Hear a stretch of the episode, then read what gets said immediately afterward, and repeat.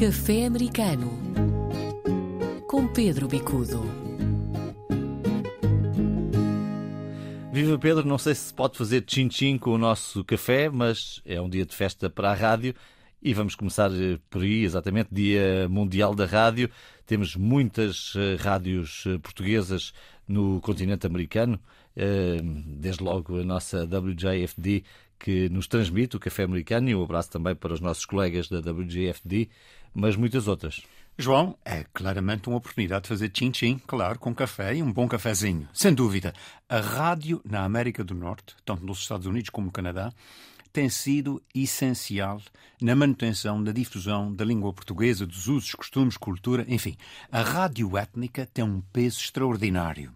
Por um lado, associado ao fato de, tradicionalmente, a imigração eh, estar associada a níveis mais baixos de literacia e, portanto, as pessoas liam pouco, mas a rádio, esta sim, fazia uma companhia, não só a nível de música, de cultura, de notícias, de saber do país.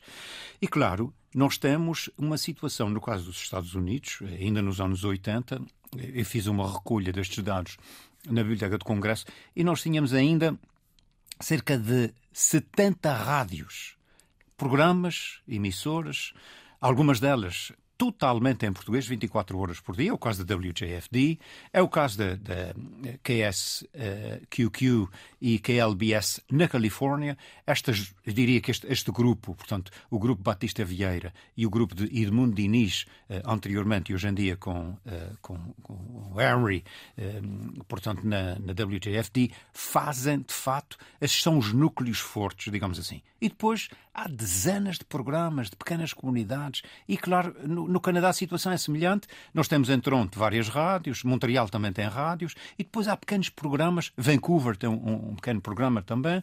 E, portanto, há pequenas comunidades que têm a sua voz, a sua expressão um, e de onde pulsam, desde as notícias da paróquia ao internacional, uh, enfim, aos grandes acontecimentos, às recolhas de fundos, às vezes quando há situações de crise. E, portanto, a rádio é fundamental. Eu diria mesmo, a rádio é muito mais importante do que a própria televisão, do que os próprios jornais, porque a rádio, eh, para além de acompanhar, ela, ela está presente e é tudo um processo comunicacional de grande proximidade. Uhum. E, portanto, hoje, Dia Mundial da Rádio, é também um Dia Mundial da Rádio Étnica no Canadá, nos Estados Unidos, na Bermuda, onde o programa Vasco da Gama tem mantido ao longo dos anos também essa presença de comunicação junto da comunidade. Portanto, é dia de festa, João.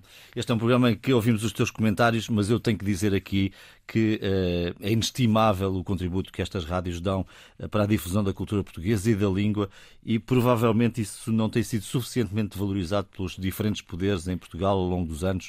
Uh, é preciso aqui dizer e saudar de facto o trabalho dos nossos companheiros que, que fazem estas rádios, porque ele é absolutamente, absolutamente extraordinário e muitas vezes com o seu esforço pessoal estão na antena em alguns casos, 24 horas por dia, 7 dias por semana.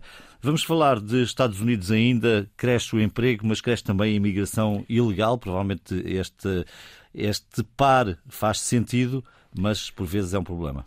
João, faz sentido até certo ponto. Os Estados Unidos têm uma necessidade imperiosa de mão de obra. Eh, esta, esta fase de mão de obra é cíclica, porque está muito associada à agricultura. E o que se tem verificado é que com a pandemia e com a situação absolutamente deteriorada no triângulo de Honduras, Guatemala, El Salvador, os números cresceram a níveis históricos. E os últimos dados, para o mês de dezembro, apontam cerca de 77 mil pessoas destes três países, do Triângulo uhum. da, da, América Central. Isto para além de outros cerca de 55 mil que vêm do México e países, eh, enfim, limítrofes. Que é que Números é? de pessoas que estão nos Estados Unidos, que tentaram entrar nos Estados Unidos. Que é tentaram entrar nos Estados Unidos, com os quais a fronteira sul dos Estados Unidos está a lidar e com um, um problema gigantesco para o, o presidente Biden. O presidente Biden alocou cerca de 4 milhões de dólares para tratar deste problema, mas o que se vê é que, em termos de imediato, não há capacidade de resposta.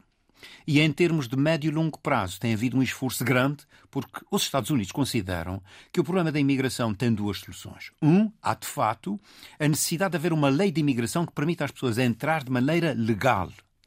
E o outro é tratar o problema na origem. Isto é, se as pessoas têm que sair do país de origem porque as condições de vida não, não apresentam o um mínimo nem de segurança, nem de oportunidade de vida, então é preciso solucionar com cooperação, com ajuda externa, solucionar os problemas nos países de origem da imigração e, portanto, criar uma circunstância de maior equilíbrio, de maior, eu diria, eh, até de democracia, de, de, eh, de estabilidade económica, e é isso que tem faltado na América Central.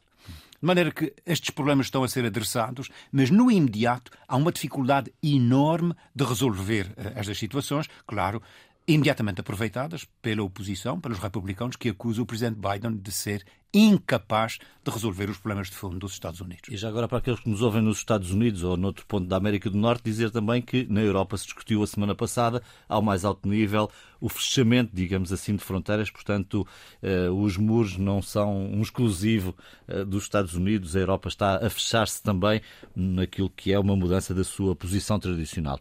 João, eu gostaria aqui de acrescentar que Portugal, neste momento, enfrenta situações muito semelhantes à que os Estados Unidos estão a enfrentar que o Canadá também, de alguma maneira, mas o Canadá tem uma política imigratória estabelecida. O Canadá está muito mais avançado que os Estados Unidos a esse nível. Mas Portugal está a enfrentar uma situação delicada do ponto de vista daqueles que vêm para Portugal, de variedíssimos países, também agora, eh, enfim, do Paquistão, do, do Sudeste Asiático, eh, da Índia.